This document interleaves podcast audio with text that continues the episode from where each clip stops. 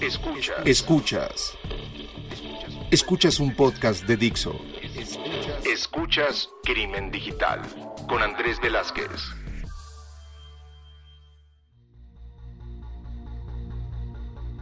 ¿Qué tal amigos? Bienvenidos a esto que es Crimen Digital, su podcast de ciberseguridad, delitos informáticos, todo lo que tiene que ver con cibercrimen. Mi nombre es Andrés Velázquez, arroba cibercrimen en Twitter, Andrés Velázquez cibercrimen en Facebook. Y pues siempre, siempre quiero pedirles que le, me digan qué es lo que opinan de estos podcasts, si les están gustando, a quién quisieran que invitáramos para poder llegar a platicar de estos temas. Así es que les recuerdo las formas de comunicación, ya sea que me manden un Twitter vía arroba crimen digital, el Facebook de Crimen Digital o la página donde pueden mandar un mensaje que me llegará por correo electrónico y podré llegar a contestarles.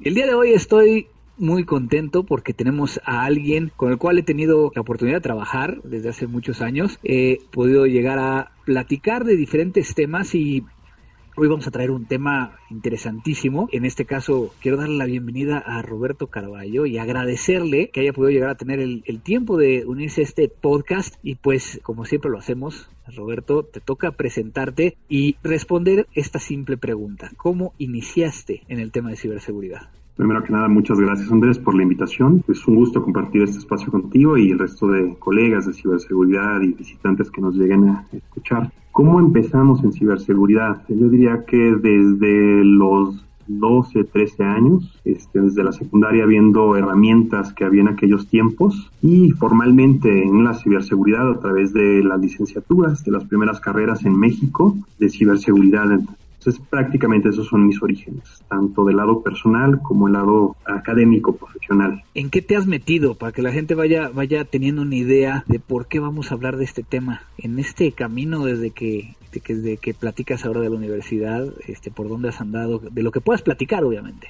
Claro, digo, a, grosso modo te puedo decir que ya he tenido experiencia en la parte de la gestión de riesgos, la consultoría, eh, la arquitectura de seguridad, el control de acceso, la respuesta a incidentes, eh, la seguridad de la operación y pues finalmente eh, te podría decir que es, es, la seguridad del punto a punto de los equipos de cómputo y en la operación. Entonces, con esta experiencia prácticamente venimos a traer sobre la mesa un análisis sobre aquellas publicaciones que se han hecho en el mundo de los medios públicos en el, mundo y en México relacionadas a los autoservicios. Creemos un, un, punto de importancia debido a que es tecnología que cada vez está más presente y se ha diversificado más sus casos de uso. Y pues, ¿por qué no dar un poquito más del panorama de riesgo que hay allá afuera, no solo en México, sino para el resto de gente que nos llegue a escuchar? Cuando estuvimos platicando para poder llegar a, a ver qué, qué íbamos a tocar el día de hoy, obviamente pues yo llegué contigo conociéndote y yo quiero hablar de cajeros, yo quiero hablar de cajeros. Y tú me dijiste, a ver, a ver, tranquilo, ¿no? Porque no es nada más el problema de cajeros. Y la verdad es que me sorprendiste, porque tu primera reacción fue, a ver, demos dos pasos para atrás y platiquemos de la evolución de las amenazas de autoservicio. Y te voy a decir muy sincero, en ese momento,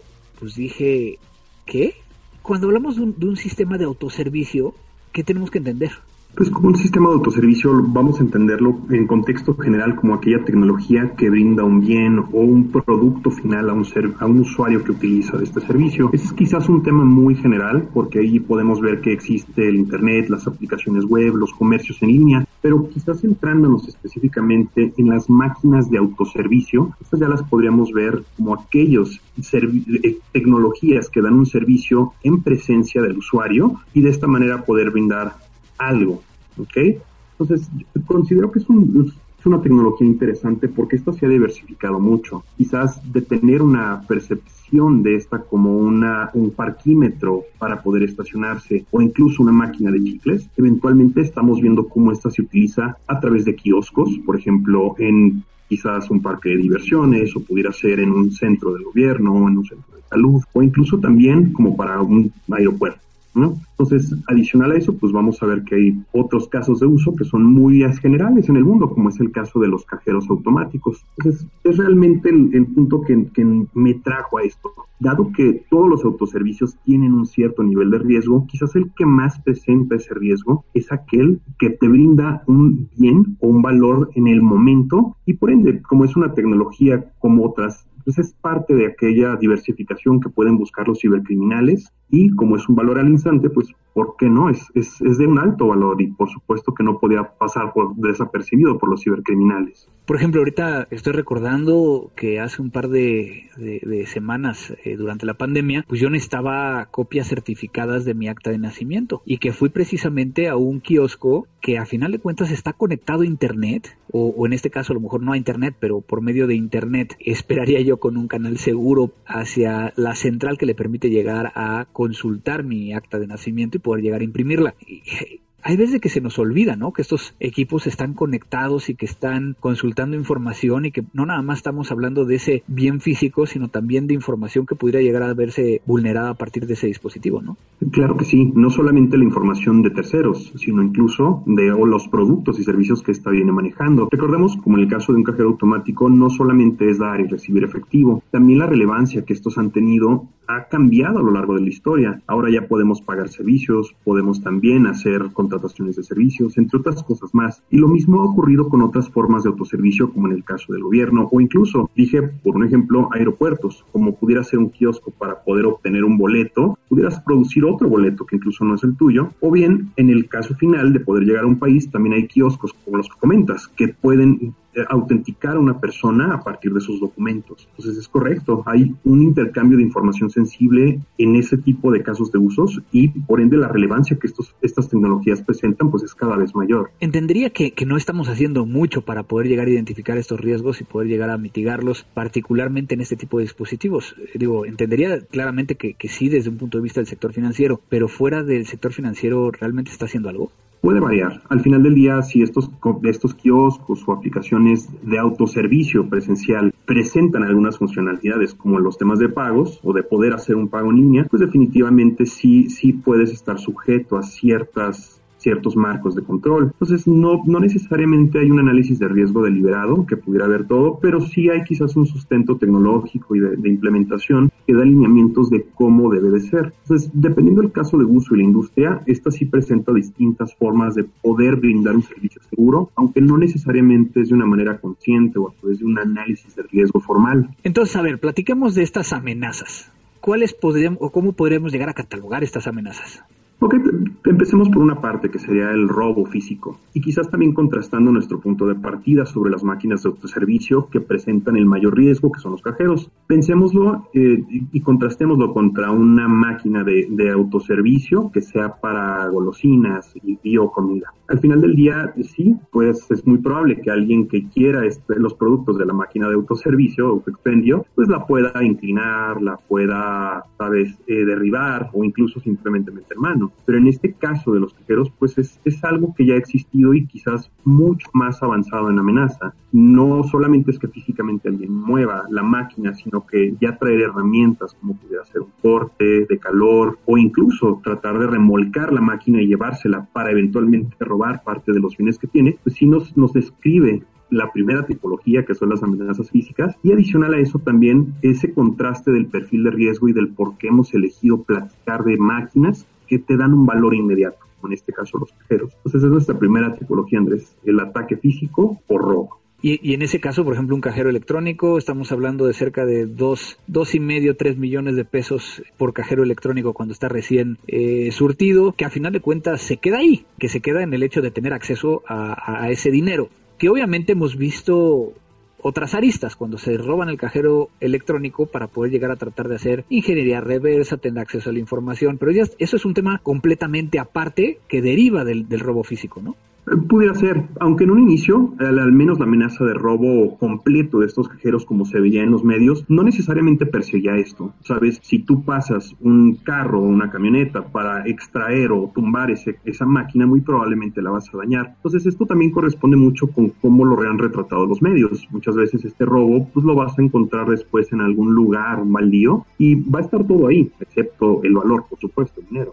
Pero definitivamente en muchos de estos vandalismos el objetivo en su momento no era hacer una ingeniería inversa, sino un robo de los valores y por ende pues también el uso de estas herramientas que eran proporcionales al nivel de la seguridad que tenían. Si bien una máquina de autoexpendio pues no, no tiene un vidrio blindado para sacar las papitas o los chocolates, en este otro caso el efectivo sí lo tiene. Entonces también las amenazas se fueron adecuando al nivel de, de control que también había en, estos casos de uso. Entonces esa es prácticamente nuestra primera tipología y una vez más el contraste polar de un tipo de autoservicio que quizás no tiene un alto valor para un delincuente y uno que sí lo tiene y cómo éste lo va a llevar a utilizar cada vez herramientas más perfeccionadas para poder hacer ese retiro sin necesariamente tener que llevarse la máquina por completo, sino en el momento y con una menor exposición hacerlo en el sitio.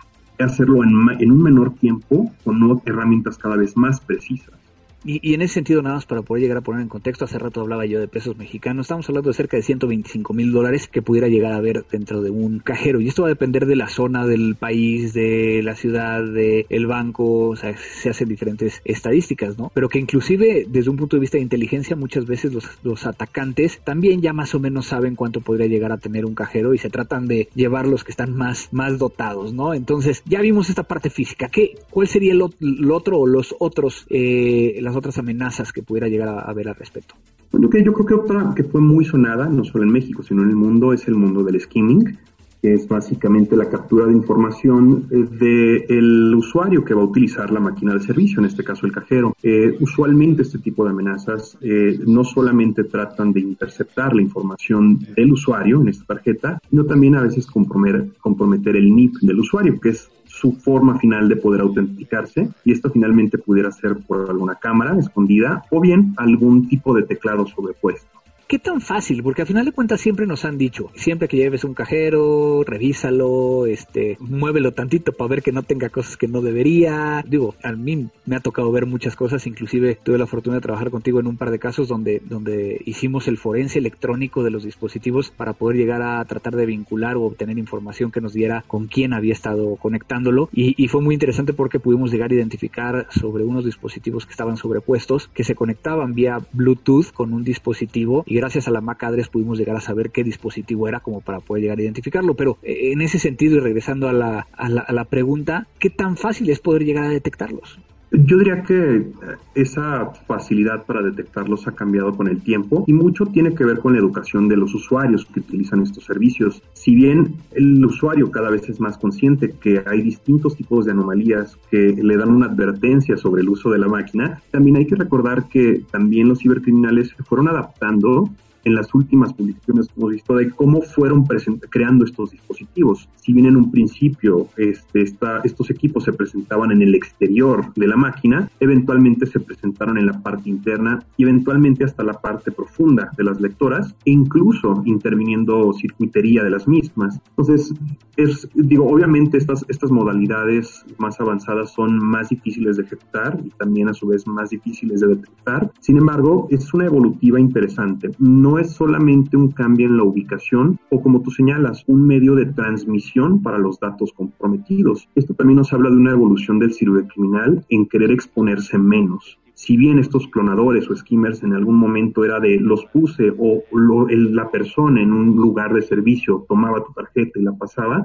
finalmente ocupaba volver a recuperar ese dispositivo para poder tomar esos datos. Eventualmente con la transmisión de datos de forma inalámbrica por radiofrecuencia, por Bluetooth, por 3G, 4G, etcétera, los cibercriminales buscaron la manera de exponerse menos y a su vez hacer dispositivos que no requirieran mucho mantenimiento en visita, sino más bien lo dejo, ya queda instalado de manera permanente y de alguna manera busco que no se, no se me vea tratando de recuperar ese equipo y por ende recuperar información robada. Pues es así como ha evolucionado esa amenaza y es así quizás como se ha visto del 2005, que por mucho tiempo permaneció por fuera del cajero y eventualmente hasta el 2015 es cuando se empiezan a presentar otras formas más avanzadas, no solo en México, en el mundo. Claro, y en ese sentido, obviamente, empezaron a cambiar, ¿no? La aparición de, los del famoso chip dentro de las tarjetas de crédito y de débito y que empezaron a, evitar que pudieran llegar a hacer el, o hacer uso del skimmer para poder llegar a hacerlo. Entonces apareció el skimmer, o sea, pero al final de cuentas estamos hablando del, del mismo vector vector hasta cierto, hasta cierto punto? ¿Creerías que es, que es correcto ese, esa forma de verlo? Eh, sí, porque al final es la forma de autenticar al usuario, una parte para autenticarlo, la otra sería literalmente o un biométrico o cualquier otra forma que utilicen las instituciones, pero es el mismo vector evolucionado y a su vez adaptado para la conveniencia del ciberdelincuente. Y en ese respecto hemos visto las tarjetas de eh, que para poder llegar a subirse al transporte público, el, buscar también clonarlas, el buscar ah, manipularlas, o sea, a final de cuentas estamos hablando de, lo mismo en, todos estos equipos de autoservicio, ¿no? ¿Qué otra amenaza podremos llegar a mencionar? Otra amenaza pudiera ser el tema del malware. El malware yo creo que ha sido un tema bastante persistente en los últimos cinco años en el autoservicio. Consideremos los ataques que se tuvieron al sistema público en Estados Unidos, incluso el transporte de San Francisco, la cuna de Cisco, el transporte de San Francisco fue afectado por un ransomware y esto detiene totalmente la forma de cobrarle a los usuarios. Tal así que la mayoría de estas ciudades optó en, mientras se recuperaban, en permitir el uso libre del servicio de transporte público para no afectar a la población. Lo mismo ocurre con los cajeros. También hay malware que si bien no detiene el cajero, realmente su objetivo sería monetizarlo a través de la dispensa de estos valores que contiene. Entonces, ese también ha, cambiado mucho a través de los años. Realmente el, punto cumbre para el mundo fue el 2013. Si bien la amenaza del malware en el autoservicio ya existía, más o menos desde el 2008, es hasta 2013 que Symantec la empieza a hacer pública a través del reporte de Plotus. Y a partir de eso, eh, fueron cuatro años en los que ese malware de autoservicio empezó a evolucionar de más formas.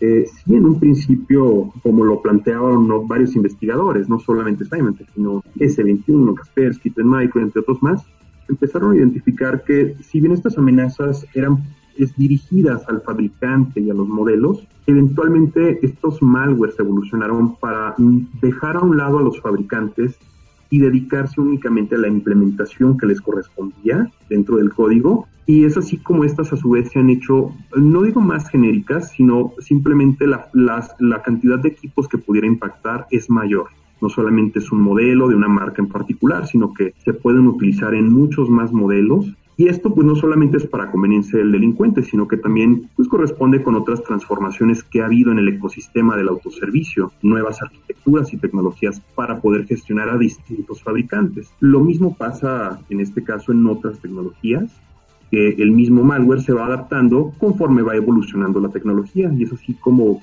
también los delincuentes han hecho ese cambio. Lo único que no ha cambiado es realmente la forma, eh, cómo está dirigido el modus operandi. Todos estos malwares y a través de las publicaciones que han hecho estas casas de seguridad, pues nos podemos dar cuenta que todas son colaborativas. Todas requieren que alguien haga una interacción posterior a la infección, que no es quien infectó el cajero, para de alguna manera hacer un robo en colaboración con otras personas que van a ir a visitar el lugar. Entonces, es así como todos estos malwares se han presentado, si bien han mejorado y se han adaptado para, como dicen, el tailgating, para que puedan ejecutarse en más entornos, estos siempre han permanecido en la estructura colaborativa de los ciberdelincuentes.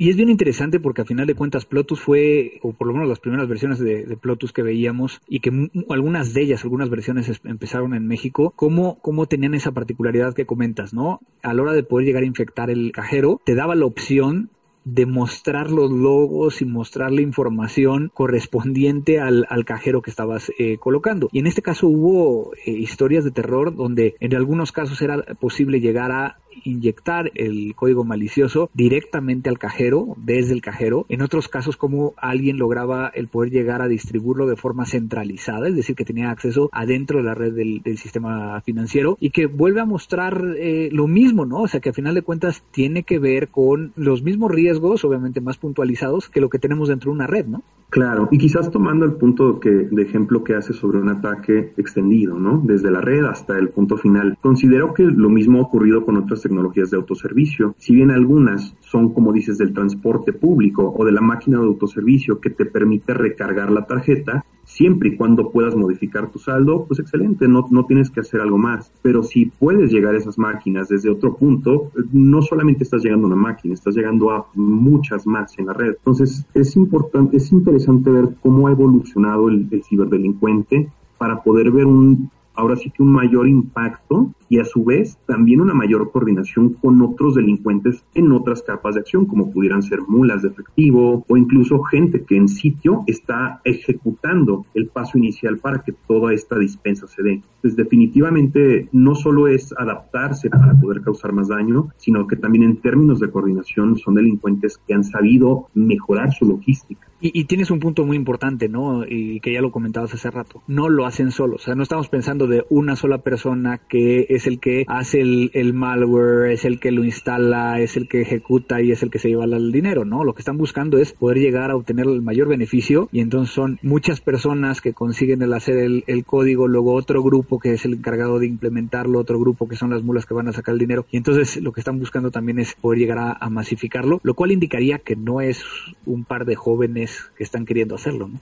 Claro, debe de ser bastantes grupos de distintos demográficos para lograrlo. Eh, si bien el perfil de una mula de efectivo, pues va a ser alguien que puede tomar el riesgo en un sitio. Y definitivamente cada vez hay más de esos servicios en el underground. Y lo mismo para otras partes que pudieran ser quienes escriben este, este tipo de códigos para poder hacer que esto ocurra. Lo mismo aquellos técnicos en campo que van e implementan las instrucciones de quien escribió. Entonces sí, definitivamente hay distintos actores con distinto nivel técnico y distinta tolerancia a la exposición por supuesto. ¿Qué más nos puedes llegar a platicar? Porque al final de cuentas hay muchos, hay muchos otros riesgos y amenazas alrededor de esto. Pues quizás una que también causó un gran impacto fue eh, el tema de ataques a los sensores.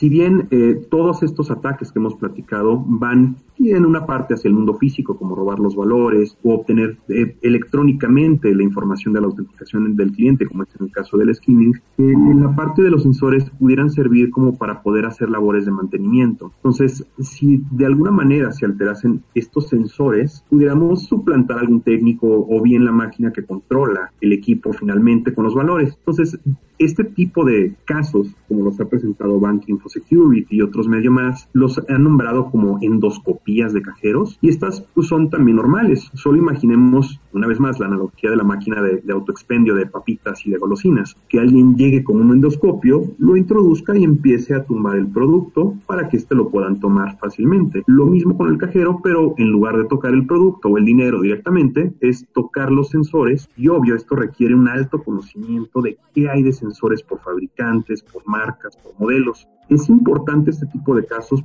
al igual que el malware, no es solo es algo que se presentó en México y América Latina y listo, sino que son modalidades de ataque que también se presentaron en otros continentes. Eso fue en toda América, por supuesto, como también en Europa y otros países en Asia. Entonces, definitivamente es importante ver que esa evolutiva cambió.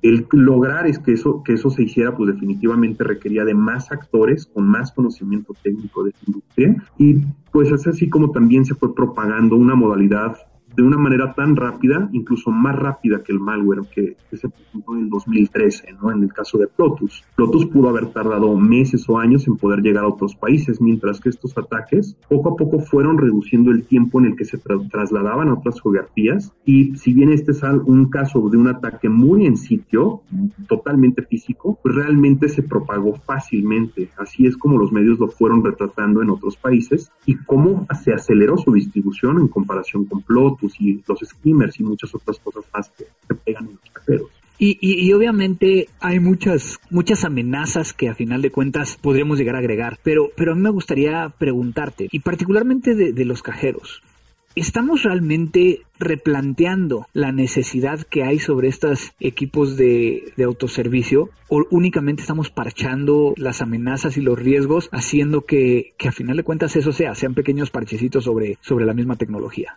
Yo creo que eso, es una pregunta que tiene distintas formas de verse, pero quizás eh, eh, la opinión de seguir parchando eh, quizás responde a la misma tendencia tecnológica que se sigue manteniendo, de utilizar sistemas operativos comerciales, de utilizarlos tal cual como vienen de caja y que cada quien los recorte como quiera. Definitivamente desde esa perspectiva pareciera que no hay una solución final que reduzca el riesgo considerablemente de este tipo de casos de uso. Sin embargo, cuando lo ves desde la perspectiva de la fabricación tecnológica, las arquitecturas de servicio, sí parece que hay una respuesta más amplia a lo que conocíamos como las máquinas DOMI. A partir de este, estos casos de abuso que se han presentado en esta década y que se han visto en medios, sí hay una luz no solamente a, las mejoras de, transparencia que hay del código para que también quien lo, lo, quiera comprar y utilizar pueda tomar sus consideraciones, sino que también poco a poco se ha ido cerrando más capas para que ya no sea abusable. No quiere decir que sea completamente libre de abuso, pero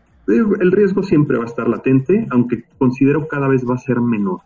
Perfecto, pues eh, Roberto, siempre es un gusto platicar contigo y, más porque tienes estos conocimientos de este underground que muchas veces no tenemos tantos en el en el medio. Este, algo algo que se, que se te haya pasado que quieras llegar a compartir con los oyentes.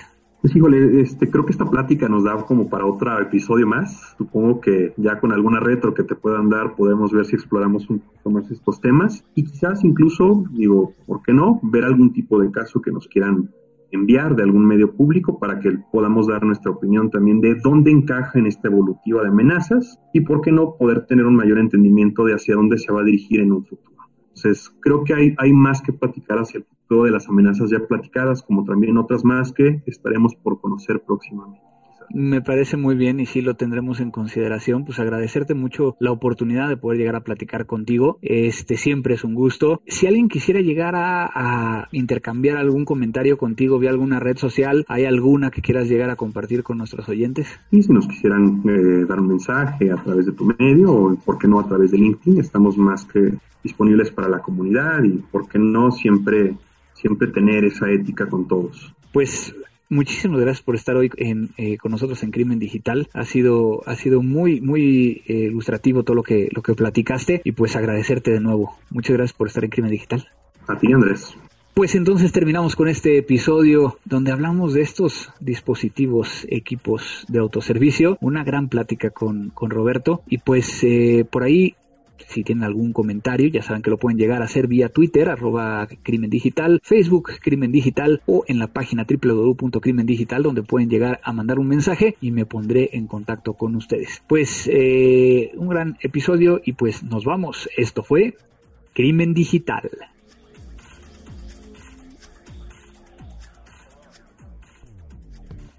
Dixo presentó Crimen Digital con Andrés Velázquez. La producción de este podcast corrió a cargo de Verónica Hernández. Coordinación de producción, Verónica Hernández. Dirección General, Dani Sadia.